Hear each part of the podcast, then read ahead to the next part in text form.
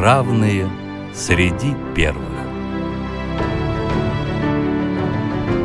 Россия и мир знают о них.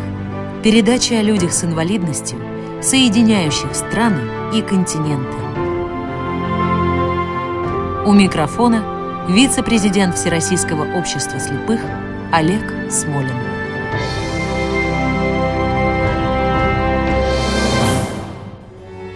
Здравствуйте! Эту программу мы начнем с мелодии Генделя, символизирующей сложное, мрачное в каком-то смысле время, в котором жил наш герой. Этот герой – священник и одновременно создатель одной из самых антигуманных теорий общественного развития –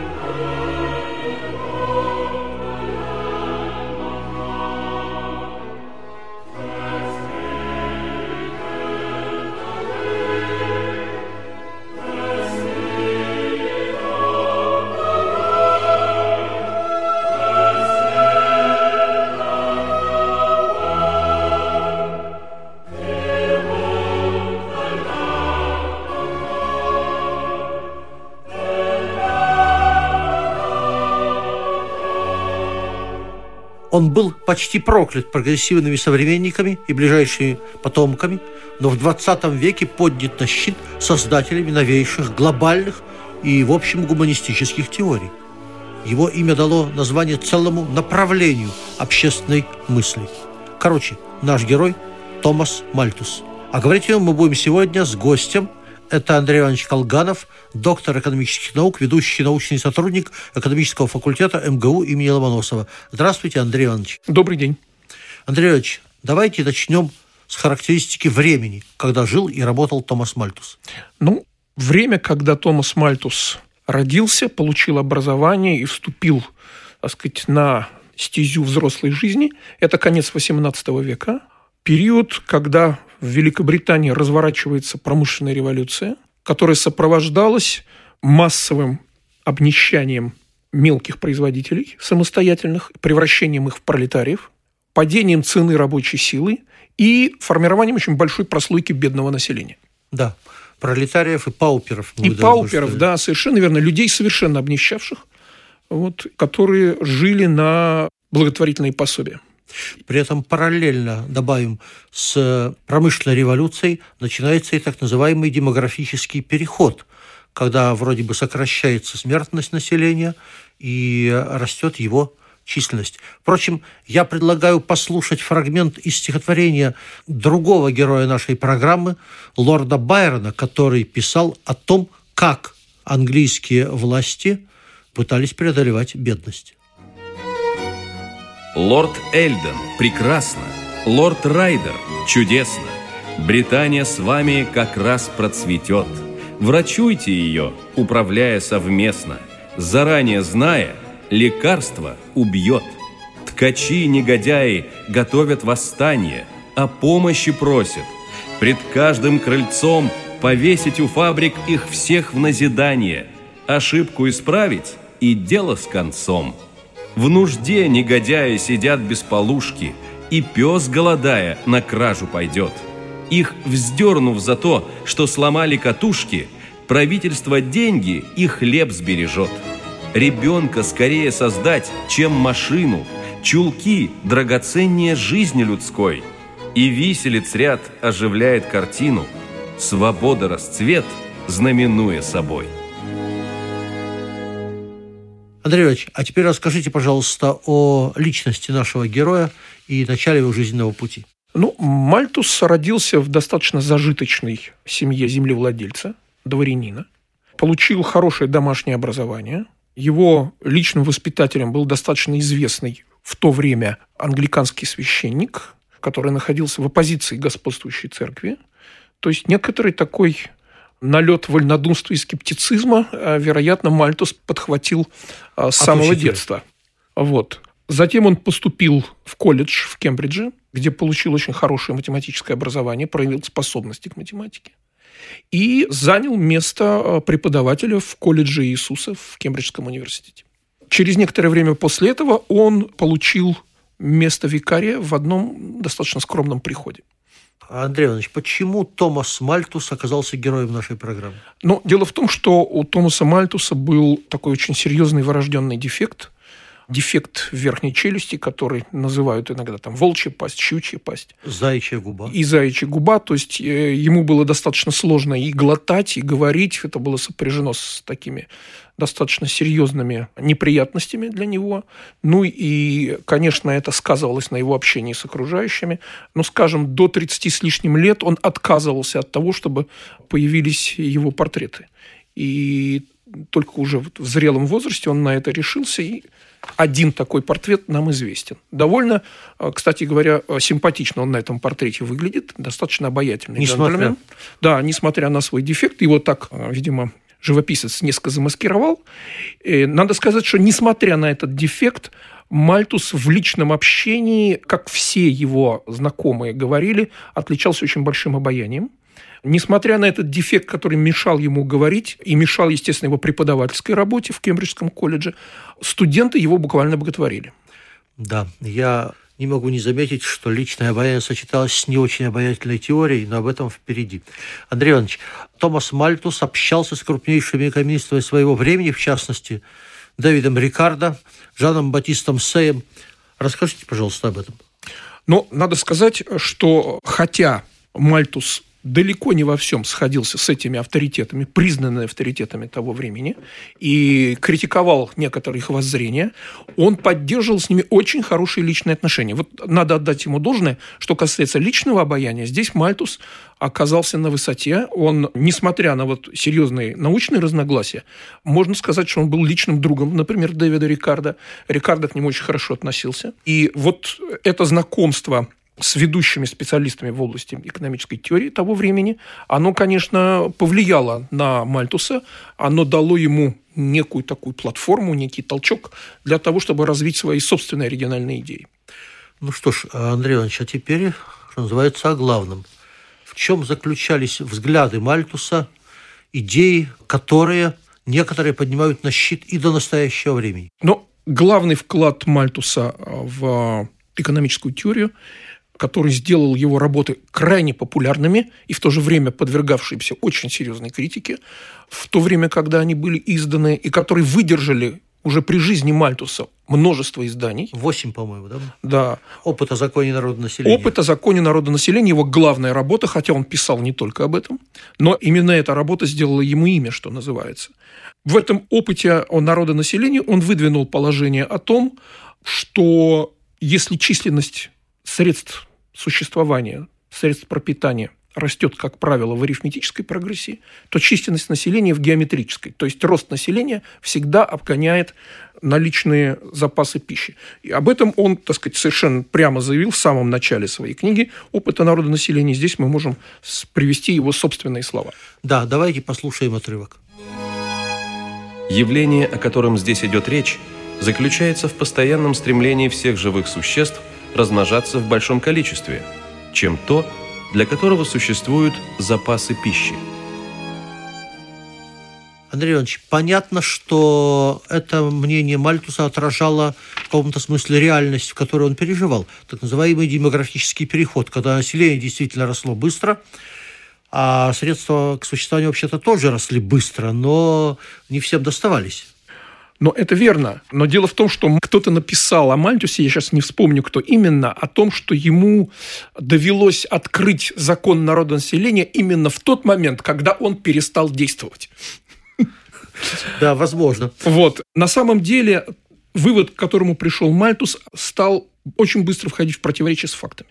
И критики Мальтуса совершенно справедливо ссылались на это обстоятельство. Мальтус не принял во внимание те возможности, которые промышленный переворот открывает в области увеличения производительности сельскохозяйственного производства. Но зато, не удержусь, замечу, э, британские власти довольно активно использовали аналогичные идеи для своеобразного понимания борьбы с бедностью. Давайте послушаем, что про это говорит сейчас не очень популярный, но от того не ставший глупее Карл Маркс. С этой человеколюбивой теорией, теорией Мальтуса, английский парламент соединяет взгляд на пауперизм как на нищету рабочих, в которой якобы виноваты сами рабочие, и поэтому он рассматривает эту нищету не как несчастье, которое следует предотвращать, а скорее как преступление, которое нужно подавлять и наказывать. Андрей Иванович, а что такое теория кризисов? Надо сказать, что Мальтус развил свою собственную оригинальную теорию кризисов, чем до него, в общем-то, в теоретическом плане практически никто не занимался. В этот период господствовала доктрина Жана Батиста Сея, которая разделяла Рикардо, о том, что капиталистическое производство развивается без кризисов. Если кризисы и случаются, то в силу каких-то чисто приходящих обстоятельств, внешних по отношению к капиталистической экономике, а в этой экономике господствует гармония, и все то, что предприниматели произвели, может быть реализовано, потому что одновременно с производством товаров производятся и доходы, на которые эти товары могут быть реализованы. И все прекрасно. Вот Мальтус практически был первым, кто подверг это положение, так называемую догму Сея, критике. Да, и как он ее критиковал? А он заявил, что большая часть потребителей производимых товаров – это бедняки.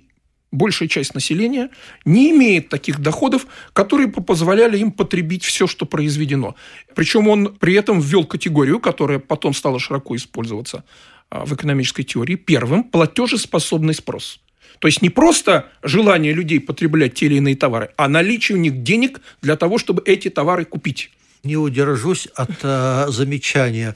Я в Государственной Думе регулярно объясняю российскому правительству, что платежеспособный спрос – это один из главных двигателей рыночной экономики, и когда мы искусственно ограничиваем доходы граждан, мы тем самым обеспечиваем и торможение экономического развития. Но вывод, к которому пришел Мальтус, заключался не в том, что надо предоставить гражданам возможность получать достаточные доходы для сбыта всей произведенной продукции, о чем, кстати говоря, скажем, в 20 веке мечтал Генри Форд, другой да-да. так сказать, представитель господствующего класса. Он говорил, мои рабочие должны иметь возможность покупать мои машины. Да. Мальтус пришел к совершенно другим выводам. Он пришел к выводам, что должны, помимо предпринимателей, которые занимаются производством, и массы, так сказать, простых людей, которые покупают товары, существовать еще и третьи лица с достаточными доходами для того, чтобы все произведенное купить. И в качестве таких третьих лиц он полагал, должны выступать землевладельцы – Поэтому он считал, что нужно предпринимать все необходимые меры для того, чтобы рента, которую получают землевладельцы, была как можно больше. Да, не очень гуманная теория. Да. Кормить не тех, кто производит товары, а тех, кто их больше потребляет. Больше того, для того, чтобы рента была выше, он выступал против того, чтобы разрешить свободную хлебную торговлю, выступал за ограничение ввоза хлеба в Великобританию, чтобы цена его не упала низко, и для того, чтобы это не сказалось на доходах лендлордов. И Мальтус не считал, что надо помогать беднякам. Он считал, что надо, наоборот, помогать джентльменам. А по поводу бедняков он заявил, что если человек, так сказать, пришел в мир, где у него нет достаточных средств существования, то он сам в этом виноват. И природа должна позаботиться о том, чтобы избавиться от этих лишних ртов. Да, и в этом смысле вот. войны, и... эпидемии рассматривались да, как верно. способ оздоровления. Совершенно верно. Он прямо высказал эту идею, достаточно такую жесткую, я бы сказал, человека ненавистническую, в первом издании своих опытов. Есть соответствующая цитата, которую мы можем сейчас привести. Правда, потом, под влиянием уговоров своих сторонников, он эту фразу изъял из остальных последующих изданий опытов. Давайте послушаем отрывок. Да. Человек, пришедший в занятый уже мир, если его не могут прокормить родители, чего он может обоснованно требовать, и если общество не нуждается в его труде, не имеет права на какое-либо пропитание. В сущности, он лишний на земле. На великом жизненном перу для него нет места. природа повелевает ему удалиться и не замедлит сама привести свой приговор в исполнение. Андрей Иванович, идея Мальтуса уже больше 200 лет. Скажите, последующие события в какой-то степени подтвердили его теорию? Вы знаете, нет. Последующие события, наоборот, опровергли его теорию. Но позднейшие исследования, когда экономисты занялись проблемами не только своего собственного, так сказать, современного им западного общества, но обратили внимание и на те процессы экономические, которые происходят в слаборазвитых странах, оказалось, что в слаборазвитых странах в некоторые, по крайней мере, периоды времени э, закономерности, выявленные Мальтусом, такие имеют место. И там действительно возникал разрыв между ростом народонаселения и наличием средств существования. Именно на стадии так называемого демографического перехода. Да, совершенно верно. Когда смертность сокращается, рождаемость остается высокой, производительность труда растет медленно. Совершенно верно. Это период, когда некие элементарные средства гигиены и медицины начинают внедряться, это сразу приводит к резкому сокращению смертности, а вот добавочного производства которое бы позволяло эти новые жизни прокормить, ну, организовать не удается. Андрей Иванович, мы знаем с вами, что представители теоретики римского клуба неоднократно называли себя мальтузианцами. Почему? Дело в том, что, ну, это скорее они не мальтузианцы, это то, что называется неомальтузианцы. Да, конечно. Они исходили и несколько из иных предпосылок, чем Мальтус. Они считали... Я бы сказал, совсем из других. Да. Они считали, что главная проблема заключается не в разрыве между темпами роста населения и наличием средств существования, а с тем, что наличное народонаселение – для того, чтобы обеспечить его благосостояние нормальное, экономика будет оказывать слишком губительное воздействие на окружающую среду. Совершенно Поэтому верно. экономическое развитие нужно ограничить, а чтобы это не сказалось на благосостоянии людей, необходимо ограничить и рост народонаселения. Ну, в каком-то смысле, может быть, их э, концепция была подтверждена китайским опытом, да, когда в Китае вводили систему «одна семья, один ребенок», но сейчас от нее отказались. Отказались, да. Но, в принципе, вот неомальтузианцы, в том числе представители римского клуба, они выступают за меры по регулированию роста населения, по регулированию рождаемости. Надо сказать, что э, теории Мальтуса использовались не только вот достаточно гуманистически настроенными теоретиками римского клуба, они оказали влияние и на, так сказать, менее привлекательные доктрины. В частности, разработками Мальтуса пользовался небезызвестный теоретик теории жизненного пространства Хаусхофер, идеи которого использовались нацистами в Германии в 30-е годы. Он обосновывал вот этими соображениями Мальтуса необходимость для немцев бороться за жизненное пространство, потому что им не хватает этого жизненного пространства для производства средств существования, чтобы обеспечить весь германский народ. Ну, а что касается остальных народов, эта проблема их не волновала. Ну и как вы думаете, каковы перспективы теории Мальтуса в дальнейшем? Ну, в своей неомальтузианской интерпретации, я думаю, что она сохранит определенное число приверженцев. Ну а что касается ее, так сказать, в ее классическом виде, то, пожалуй, она принадлежит скорее истории экономической мысли, чем современности. Тем более, что его социальная направленность, конечно, сейчас не может встретить одобрение даже со стороны самых консервативных, самых консервативных и праворадикальных кругов, не потому что они с Мальтусом не согласны, а потому что они опасаются высказывать такое согласие. Потому что Мальтус-то заявлял очень категорически о том, откуда проистекает бедность и кто в ней виноват.